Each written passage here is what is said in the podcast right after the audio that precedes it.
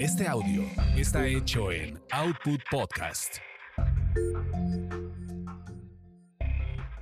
Bienvenidos sean a esta su orgasmería de barrio. Aquí lo chipotudo es parejo para todos. Mi nombre es arroba tulipán gordito y la banda que me respalda.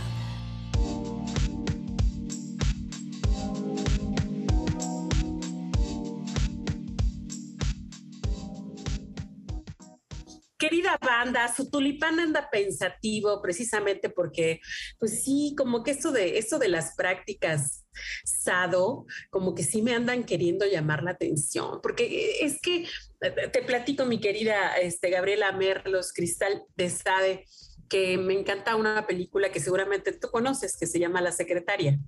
sí. Es, es de mis películas favoritas, oye, pero entonces, si me late ese tema ¿será que entonces soy, eh, eh, me, late, me late la disciplina y dominación, oye? Podría ser. O más, bien me late dominar y disciplinar. Pues podría ser. Ajá, sí, sí, dime, dime. Que podría ser cualquiera de las dos. O sea, en realidad, eh, por ejemplo, en la película La Secretaria, la secretaria es una persona masoquista. No es tanto que le guste que le guste la disciplina, o sea, porque realmente el señor Grey ese es el original señor Grey, también hay que decirlo, ¿no? El señor Grey no le, no le, este, pues no, la, no es que la, esté disciplinando propiamente, sino que, bueno, ella comete, comete el error y después él en este, en este gusto también por el sadismo que tiene, pues bueno, ya empiezan a jugar, ¿no? Pero bueno, así como disciplina, no, más bien es, es como provocación para recibir el castigo. Son, cosas, son cosas distintas. Entonces, por ejemplo, en el caso de, ella, pues es una, una masoquista que por lo que retratan en la película pareciera que lo que disfruta son juegos de impacto. Entonces, pues bueno, a través de, la película lo va haciendo. A mí también es de mis películas favoritas. Eh, sin embargo, también hay que decirlo, pues no deja de ser una historia de príncipes y princesas, ¿no? En este caso, pues él es el, el, abogado rico y ella es la pobre chica insegura que a través de... Y él la rescata. Grey la, así es, se vuelve segura, ¿no? Y aparte tiene un final súper feliz. De hecho, a mí me gusta esa película por eso. Es de las únicas eh, películas que retratan prácticas sadomasoquistas que tienen finales felices. Todas las demás películas son, son tienen finales de castigo, ¿no? Entonces, Oye, este, también hay que decir eso. Porque si a esas vamos, pues también te podría decir que a lo mejor, si, si no ha sido mi caso, pero si me andan partiendo mi madre, mi, novio, mi galán, o a mí me gusta darle unos sopes, unos apes a mi, a mi novio, pues entonces te puedes decir, no, pues yo también soy bien, bien, bien, este, bien sado, ¿no? Bien sado. Pero, pero, pero a ver, entonces, eh, diga, esas prácticas están en la vida cotidiana de las personas. Están en la vida cotidiana, sí, pero o para, que, para que sean BDSM tienen que cumplir con ciertas características también.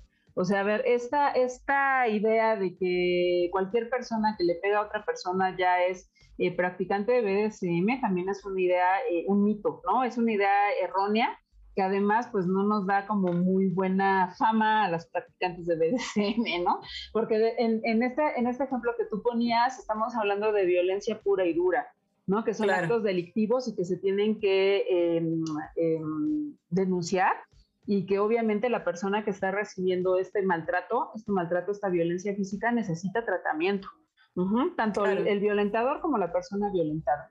En el caso del BDSM, ¿cuál es la diferencia principal? El BDSM tiene que cumplir, em, digamos, cuatro principios básicos para que sea, sea BDSM, ¿no? El primero es que sean prácticas sensatas, entendiendo la sensatez como lo que tú entiendas como sensato, ¿no? Pero sensato es pues que obviamente estés consciente de todo lo que puede pasar a futuro con la práctica que estés haciendo, ¿no? Y que estés consciente de, de, de, pues, de las consecuencias que puede tener.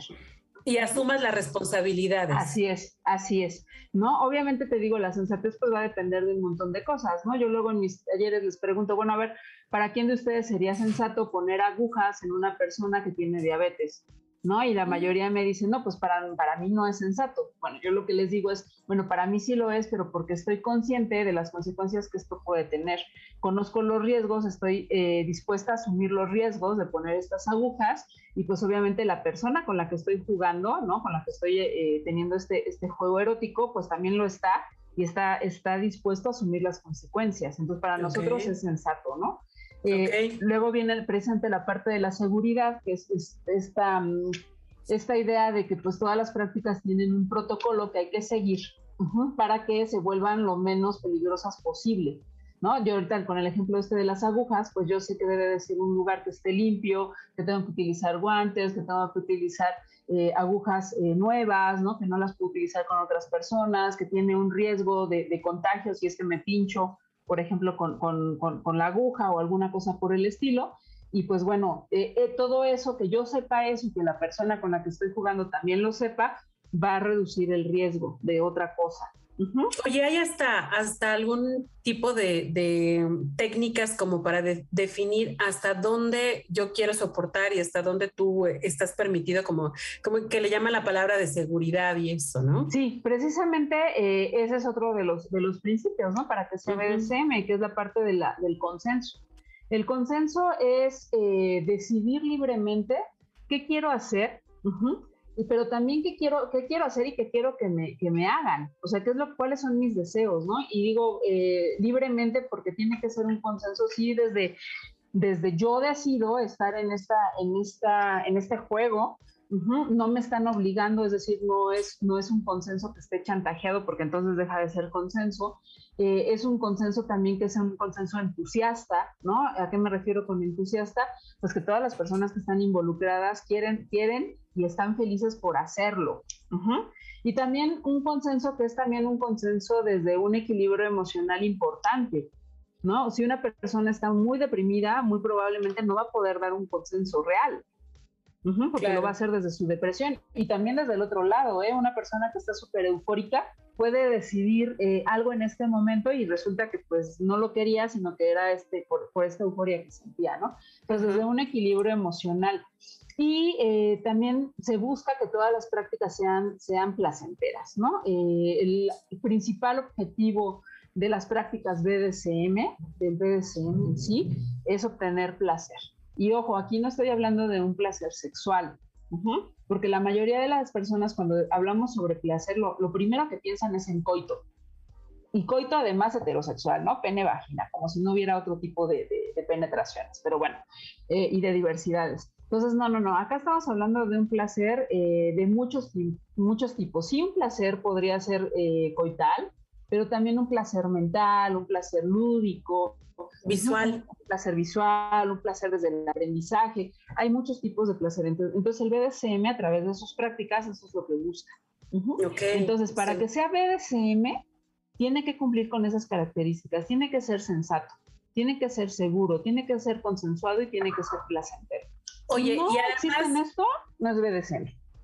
Además, creo que muy alejado de un tema de querer eh, controlar, dominar, o sea, no tiene que tener como un interés ahí escondido, de querer manipular, controlar, este, dominar en un, en un sentido de yo tengo el poder y yo tengo el control y, y, y, es como para el resto de la vida, sino como que de alguna manera se meten en un juego y es en ese momento y para esas prácticas, ¿no? Así es, y además, eh, cuando, cuando hablamos de una, de una manipulación desde lo escondido, ¿no? De un yo te voy a demostrar que yo soy superior a ti y por eso necesito dominarte, no estamos hablando de BDSM tampoco, estamos hablando de una, una, cuestión de una vivencia cotidiana que todos sufrimos en, nuestras vidas cotidianas, ¿no? Y que además ni siquiera hacemos consenso. O sea, simplemente son estas dinámicas de poder súper, súper nocivas eh, y que, pues bueno, o sea, no tenemos muchas veces escapatoria, ¿no? Acá no, acá la cuestión es que yo me pongo de acuerdo contigo y voy a cederte este, este poder mío por un ratito. Y yo sé que en un ratito tú me lo vas a volver a regresar. ¿Por qué? Porque ese es el acuerdo, ese es el consenso.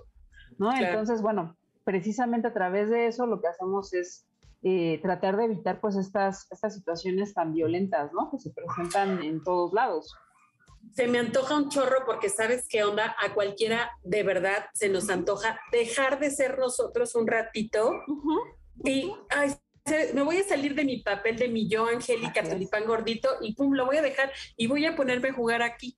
Así es. ¿no? Con estas prácticas. Oye, pero espera, platícame eh, de algunas anécdotas, pero no te, eh, ahora sí que después del corte, ¿no? ¿Te parece bien, mi querida? Estamos platicando con Gabriela Merlos, Cristal de Sade, terapeuta eh, sexual y especialista en BDSM. No se vayan. Gracias.